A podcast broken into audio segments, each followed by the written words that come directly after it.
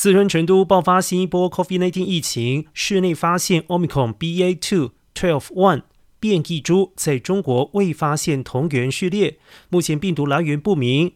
成都全市十八号起管控七天，民众非必要不能够离开成都市。需要离开的市民必须持有四十八小时内核酸检测阴性证明。而市内暂时不举办大型会议，各类的校外培训机构暂停线下培训。